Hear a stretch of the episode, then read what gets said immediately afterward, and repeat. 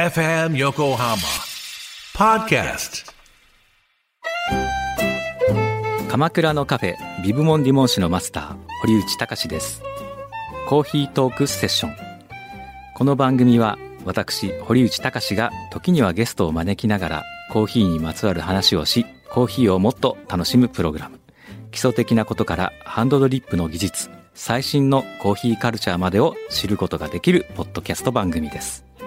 初回は11月6日月曜日夕方5時頃配信予定ですぜひ聞いてくださいフューチャースケープフューチャースケープと朝9時裏フューチャースケープお疲れ様おでした。疲れ様でした。えー、表のエンディングの話ですね。ジャン万次郎さん。はい。表のエンディングでウォシュレットの話をされていましたが、うん。ずっと思っている疑問が一つあります。それは、なぜ、和式トイレにはウォシュレットがないかということです。確かに現在の便器市場は洋式が大多数を占めていますが、はい和式を望む少数派の方々もまだいます。うんしかし和式トイレにウォシュレットがついているのを未だかつて見たことがありません。うん。便器通の柳井さん。はい。この疑問に解決するお話や意見などあればぜひ教えてください。はい。腰痛部ステッカー切望いたします。はい。どうですか？あのですね。はい。お、来ますよ。便器博士。便器 DJ の。便器 DJ。BDJ。さあ、便器これもうほんと、とう DJ とう。の人に聞かしたい。ちょっと聞かせよう。え？私こんなに愛を持ってるのっていう話をしたい。あのですね。えじゃあえ、、はい。僕はわかりますよ、これ。ね。だって位置が定まらないじゃないですか。で、よく考えてみて。じゃあ、あなた今和式に、え和式を使ってますえ。。はい。しゃがんでます。想像してくださいね。はい下からウォシュレット出ます。はい。はい。ちょっと的が外れたら、あなたの顔に来たりしますよ。そうですよね。もう大変よ。あと背中にかかった背りとかね。中にかかったりとかやだ大よね、変ですそんな。よ。ね？やだやだ。ね？えだから和式にはついてないんだ。なるほど。うんあとはその、ね、僕いつもあの、ウォシュレット使ってて、はい。思うんですけど、こう、はいピーって出てね、はい。ビャーって出るじゃないですか。はい。それがこう、それ、うんこがあそこの棒にこ あ、う、汚さないかって気になるでしょあれ。いやいやいや、え、知らないの？え、知らない、何、何あれ、うん。終わりますよえね。えつったら洗浄してる？まあ自動洗浄してるわかりますよ、わかりますよ。はいでも自動洗浄しても取れないかったりしないのかなっていう。それはええ、ちゃんとお掃除してください。自分で。やっぱお掃除しなきゃいけないんですか？じゃトイレ掃除の一環ですよ、あれはは。あそうですかちゃんと説明書に書いてありますよ。あそうですかそうですよ。さすが便器 DJ。当たり前じゃないですか。ちゃんと便器を愛してください、皆さん。丁寧に扱ってください。ね、毎日お世話になってるんですから。でもあの、ウォシュレットが出始めた頃、うん。僕がまだ中学生だか小学生、中学生ぐらいかな、うん。の頃に、うん。あの、うちの近所のお金持ちの家にうんウォシュレットがついたわけですよ。おー。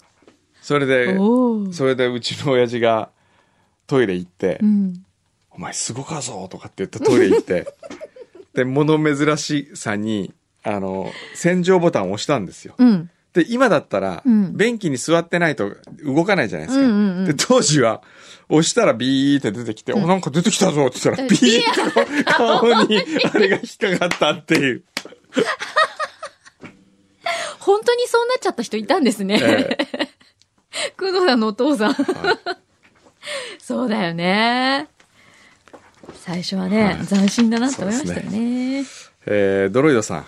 表の投稿でコロッケのまんまレシピコンペという提案をしてしまい、放送がテーマより盛り上がってしまい申し訳ございませんでしたとん。でもない。でもコロッケのまんまのムーブメントが絶対にこれからやってくると思っておりますし、この商品に早くから注目していたのがフューチャーだぞと胸を張って言ってほしいなと妄想してしまったんです。このレシピ企画が味覚党の山田社長や料理雑誌など何か大きなムーブメントとして起これば小さな幸せが大きな幸せに派生していくと思ったのです。うん。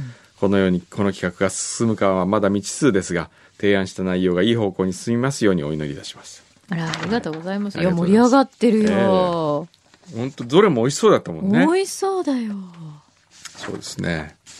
ほどがやのプーパパさん。はい。先週の裏で、くんどうさんからアドバイスいただいた内容をメンバーにメールしておきました。あ、妄想研究会の活動法。うん。生産性のあるものと生産性のないものを交互に実施するというアイデアですが、えーそもそもこのくだらない妄想研究会に参加したのはこの人には話せない馬鹿げた妄想を得意げに語りそれに共感してくれる遊び心が楽しいのに生産性のあるレッドロブスターの社長だったらみたいな妄想は会社の研修みたいで嫌だというのがみんなからのメールでオールノーでした。へえ、そうなんだ。そうですか。まあじゃあもう僕興味ないんで全然勝手にやってくださいよ。まあ、自由に活動していただいて。自由にやって会社の部活だから、ね。もう二度ともう妄想部のことはメールしてくれないで。ほら、先生、しゅねちゃったよ。いやいや怒ってんじゃないよ。これしゅねてるだけだから。うんそうそういや、僕とはもうね合わないと思ったんで、ほどがやのプーパパはもうちょっとしばらく。ひどいとか言ってね、来週読むから大丈夫。はヨヘイさん、株主様。い。ありがとうございえー腰痛に悩んでいる方は多いんですね。僕も3年ほど前にひどい腰痛に悩まされ、1年半接骨院に通いました。ほう腰痛になった原因は肉体改造をしてやろうと無理な筋トレをし行ったせいです。ああなるほどね。あ、うんうんうん。まあ、腰痛ステッカー欲しいっていうメールですね。ああまあ、これはじゃあ、ちょっと考えときましょう。あの、バイトちゃんたちに委ねましょう、これは。そうね。ええはいえー、卵といちごさん。はい。私は普段過去の裏フューチャースケープをランダムに聞いて楽しんでいるんですが、今の自分の状況や自分が興味を持っていることと内容がマッチした日は、自分が欲しい情報が向こうからやってきた感じを、やってきた感を感じ、自分の気が良い方向に向かっている気持ちになりますあ。おお引き寄せの報告と信じ、法則と信信じてます。最近人生で一番大きなお買い物、マンションの契約をしたのですが。住宅ローンについて固定か変動で迷っているところです。そんな中、先日ランダムで選んだ裏は配信397号でした。うん。内容は横笛ちゃんに突然電話をかけ、来週結婚式を挙げるということが伝えられた衝撃的な内容でした。あ私個人は横笛ちゃんがみずほ銀行職員で、住宅ローンの金利の話をしている部分が面白く、そして、くんどうさんも髪の毛視点で住宅ローンを借りたと言われていました。当時の金利金利が今よりもとても高かったので、これから借りる身としては少し安心しました。あ。うん。あのくんどうさんも住宅ローンを借りていたのかと思うと、ローンの額は違えど、なんだか親近感を覚えました。ローンは変動に決めようかな、てんてんてん。そうよ。ね、ええそのキャッシュでバーンなんて、バンバンバンバーンなんて。そうですよ。ねもう唐突ですが、今日で32歳が終わる私にまだいただいたことのない番組ステッカーをいただけないでしょうか？おお。あら、お誕生日じゃないですええか。おめでとじゃあ、スうテ。ッカーをこれね。ねいただいたことのないって、一個も持ってないってことなのか。かな？どうなんだろうね。えへえ。そうね。金利ね。そう、変え動でいいんじゃないかな。もうね、金利、ほんとね。ねえー、博士二郎さん。え。はい。先週の裏で12年間、12年半勤めた職場を去るとの投稿を読んでいただいた博士二郎です。はいはいはい。そんな、読みました？全然覚えてない。ああ、もう本当にもう記憶がどこに行ったのかな。うわ、これいっぱい書いてあるな。もう今日はいっぱい書いてあるから、パス。ええあ、でもね、えー、株券を頂戴した心ばかりのお礼の品として、私の地元徳島のメーカー、サオシカをお送りいたします。これサオシカ？これか？サオシカ？あ、これ違う。あ、これだ。これだ。シカうん。いや、鹿じゃないですよ。サオシカ？これですってなんだろう？博士二郎さん。株券、あ、何かの手違いとは存じますが、株券が2セット送られてきたので、1枚は返送いたします。ムムムすごいね。なんてご丁寧な。偉いすみません。2枚送っちゃおうか。本当だよね。ねあ、送っちゃう。送る。変装していただいたのにまた送っ送ちゃう。。るどうする？こんなことやったら、うん本当は2枚、1枚しか来てないのに、うん株券お返ししますとかつって、送ってくる輩がいたら。はあ、次からもないから。あ次からもないです、このシステム。あいや、こういうね、正直な方がいらっしゃるわけですすから。ごいね。あら。なあちょっと2枚を超えちゃったの？あら。えーこれはですね、うん、した。あれ、バラバラ。先生、ビリビリに破く派ですか？ちょっと破いてみた派です。サオシカってね、小さな男の鹿と書いてサオシほら、カ。鹿じゃん。鹿の実が入った和菓子です。え、どういうこと？嘘嘘。あれ？なんだろうこれ美味しそうよこ何うあのー小豆のカステラみたいな感じ？ああ。あのびっくりした今、うん今602がさ、うんあのハサミをハサミ持ってきたでしょ？うこのカステラをハサミで切ろうとしてるのかなこの人と違います。そこの大丈夫か？ええね大丈夫かとちょっと思ったんですけど放送を、いやだから、あこれこれはハサミで切ればいいじゃん。なんで一生懸命手で開けようとして。ハサミが必要でしたそうでしょ。そのために、ほら、はい気が利く。やっぱりねね。ええねに入るだけのことありますよすよ。なんか柔らかそうじゃないですか？柔らかこれこれね持ってわかるうまいと思います。お 持っただけでわかる、先生。ちょっと、お、おー。ちょっと蒸しパンみたいな。あそうね。蒸しパン感じですよ。じゃない？えへえ。えあこれね、うん。お米もうるち米か。あー。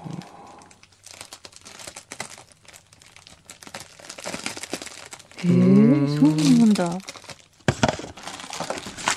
これはうまいと思いますよへえ博士二郎すごいねねえ正直だわ。ありがとう。これで切りましょう。はい。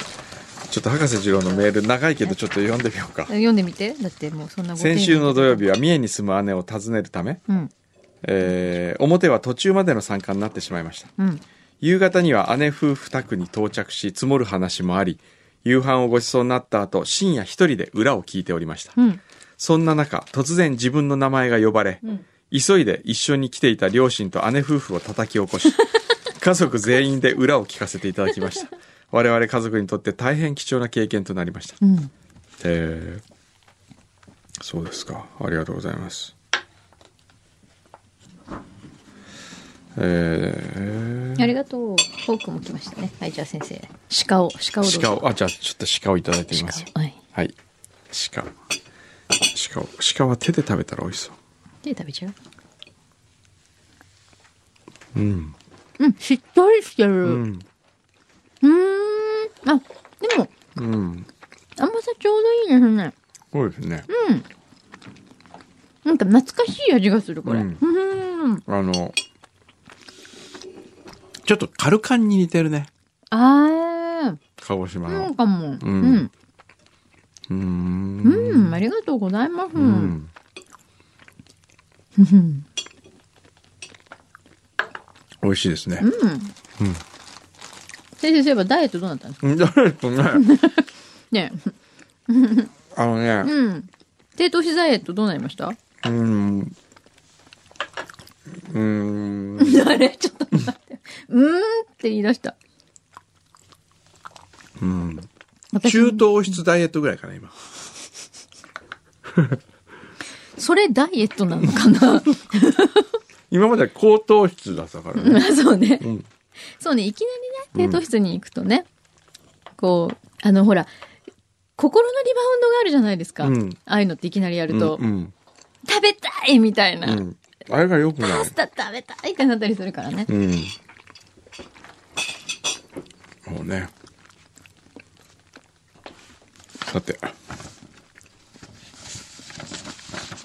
うーんうーんうん だから何？うん伊勢神宮に行ったんですって博士次郎はうんうん。で伊勢神宮に行ってうん。舞台であのお能を見ててうん。その舞台をなんとなくは見ていた時に不意にこれまで12年間の思いが去来し思わず涙がこみ上げてきました。そこで改めて感じたのは自分と同じように大変な状況にいるのは決して一人ではない、自分にはフューチャースケープという心の拠り所があり フューチャーリスナーというかけがえのない仲間もいる。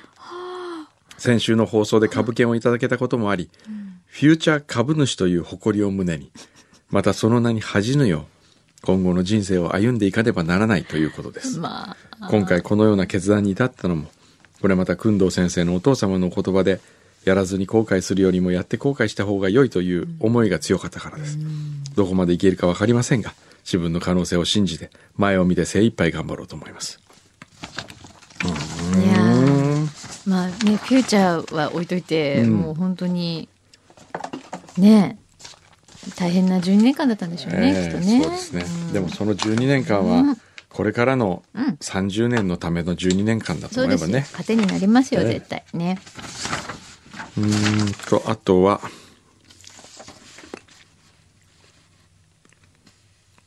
うーん。プニッタユマル。うん。えーランドマークタワーで、えー株主のあれを、声をかけたと。うん。係員の方に。うん。そしたら、私警備員ですと言われて、え、何ももらえなかった。ええあ、警備員さんは違うんだ。対象外なんだ。なるほど。栃木県グリグリーンさん。うん。裏には初めて投稿させていただきます。うん表は2年ほど前から聞き始め、つい最近裏の存在を知り、ドライブのお供によく聞いております。ありがとうございますありがとうございます。先日グループ LINE にて気になるスタンプがあり調べてみると、なんと、小山の口癖という、くんどさんのスタンプがありました。うんスタンプの存在を知らなかった自分には、スタンプの言葉それぞれからくんどうさんがつぶやいていそうな光景が垣間見えて、フューチャーリスナーとしては持っておかねばと思い、即買いしてしまいました。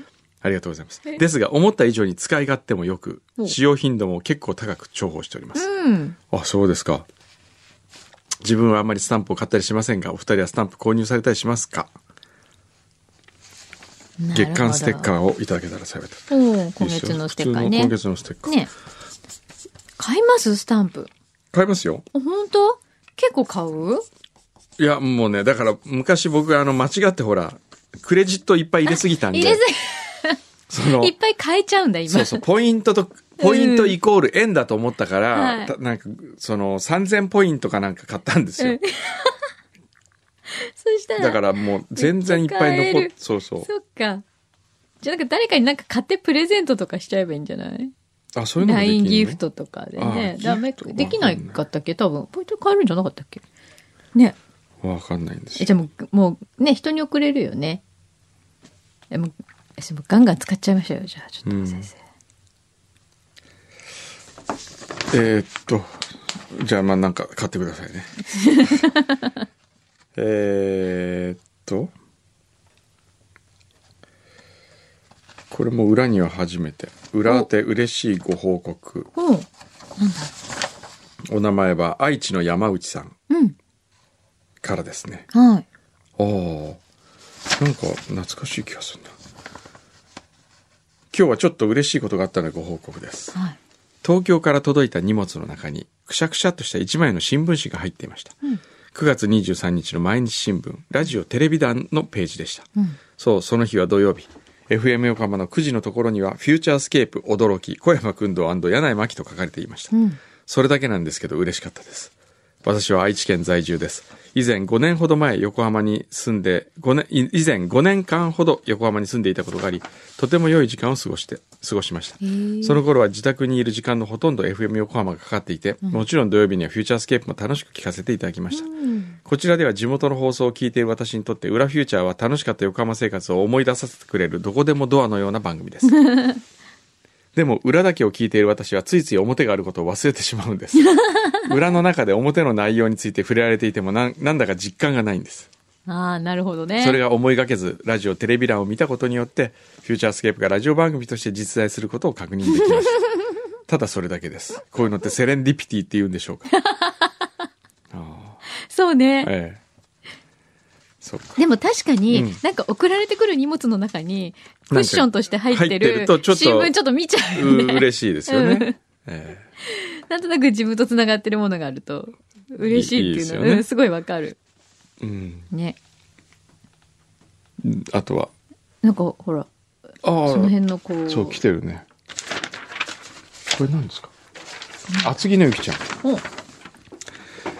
日10月1日は日本酒の日ということでお酒を送りました。へえ。低糖質ダイエットをしている工藤さんも、リスナーの貢ぎ物は無視できないということが先週のシウマイ弁当で明かり や、そうなん、あのシウマイ弁当でタガが外れたんですよ。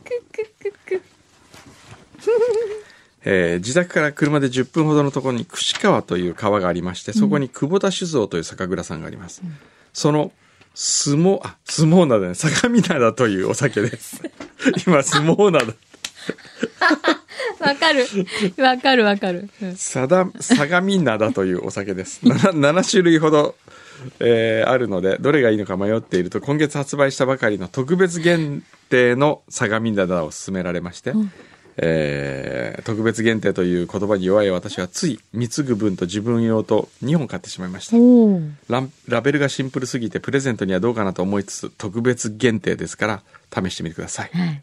あ、よかったね。じゃあ、ちょっと、相撲灘の、じゃあ、横綱ってことで。すことです 絶対相撲と何の関係もないわ、これ。え、日本酒の日なんだ。やっぱりな灘っていうのは灘の酒がうん幅を利かせた頃だからこれがこうブランドに使い,、うん使いたいのかな、ねえ。なんですかね。ええ相撲なんて思ったら面白い 相撲なん？全然変わってきちゃった。これはこれもあるよ。クンドセレクションこのセクションなの？ボンボヤージュ5株5株も持ってらっしゃるすごい。ボンボヤージュ様がすごいね。えー先月に続き今月も勝手に批評お菓子勝手に批評クンドセレクションにエントリーさせていただきます。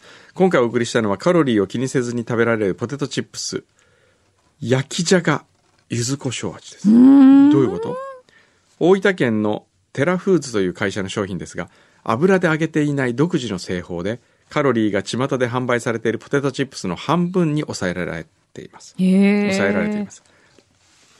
低カロリーながら柚子胡椒の味がしっかり効いており他のポテトチップスに引けを取らない一品かと思います。お先月は全フューチャーで史上最短の数十秒で片付けられてしまいましたが なんでしたっけ先あったあった。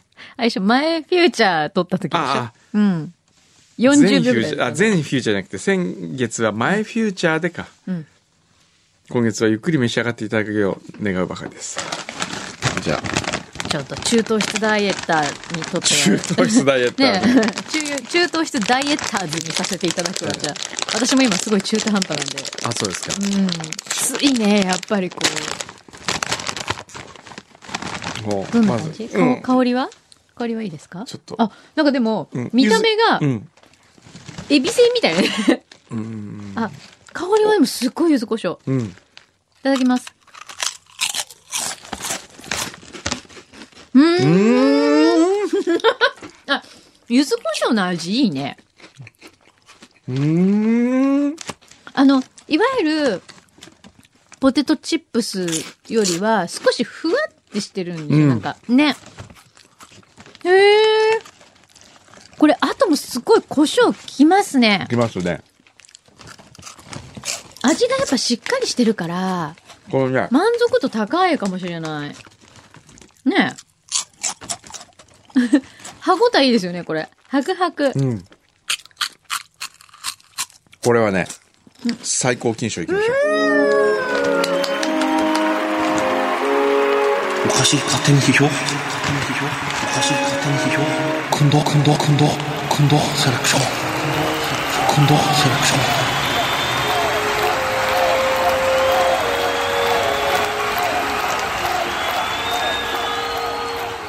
これは美味しいですよ美味しいね。うんそしてこの、ポテトチップスなのに罪悪感がなく、うまいさっきからね、うんもう先生止まらない。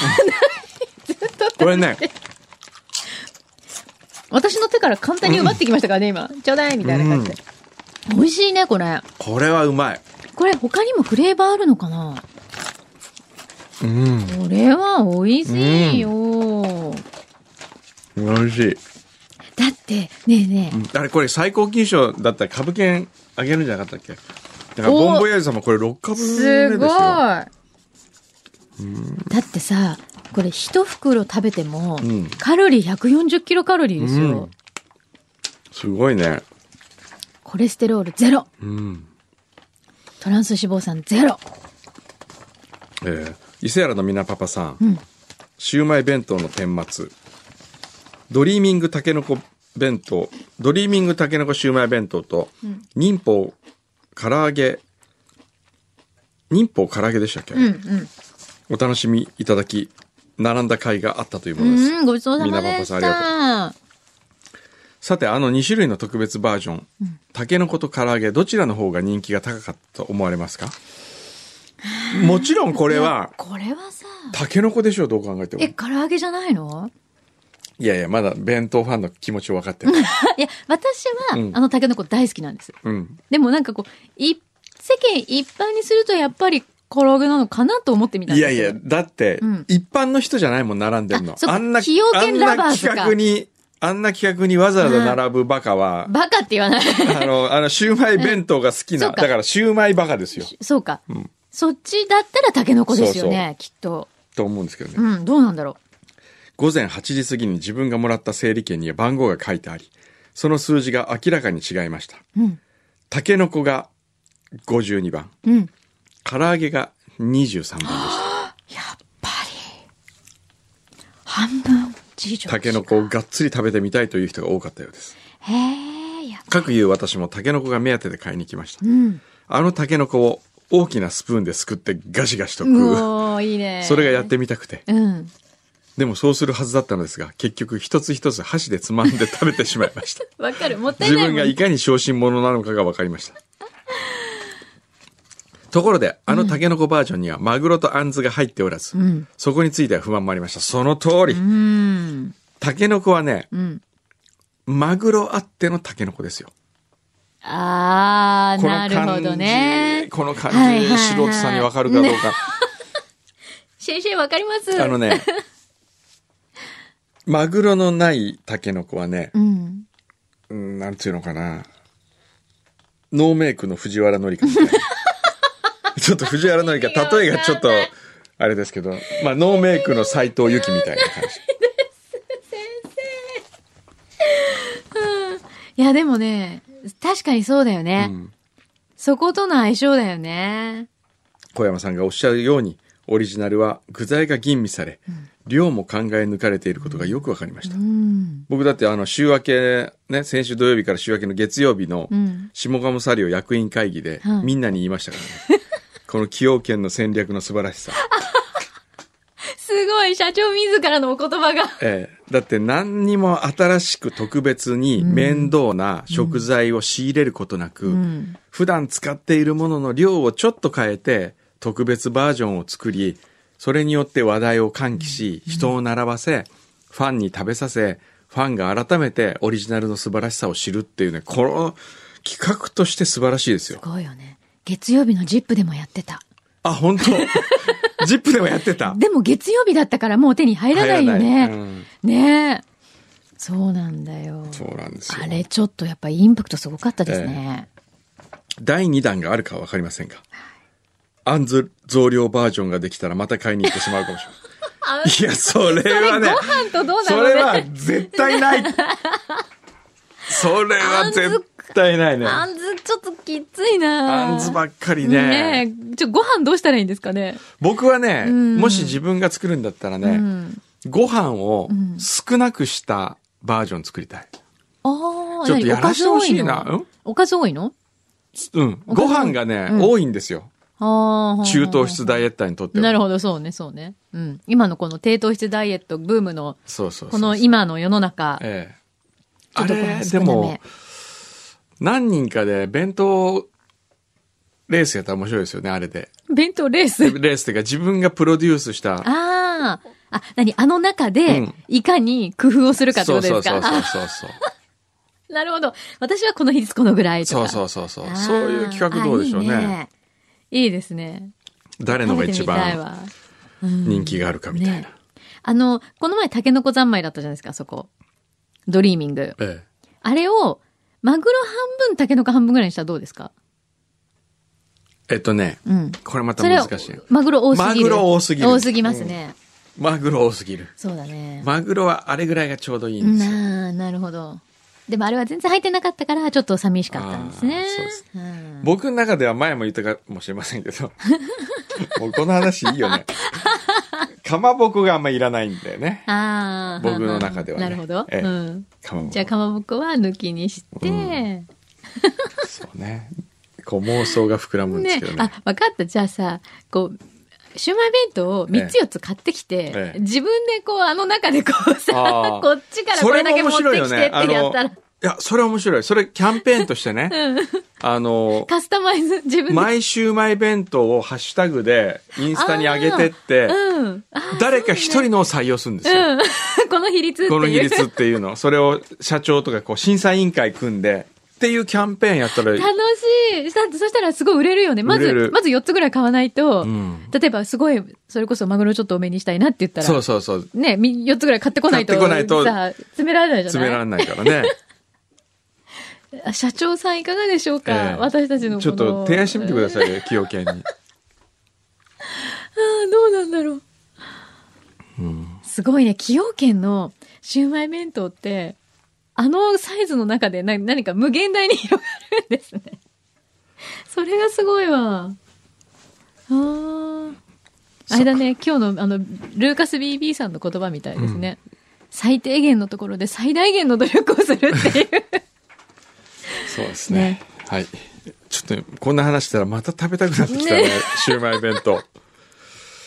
でもよ食べちゃう？シウマイ弁当いつでも手に入る横浜に住んでるっていいね。幸せなことですよ。ねね、うんラッキ横浜のふるさと納税をですよ。なんか超スペシャルなシウマイ弁当にしたら結構売れるような気がするけどね。ー。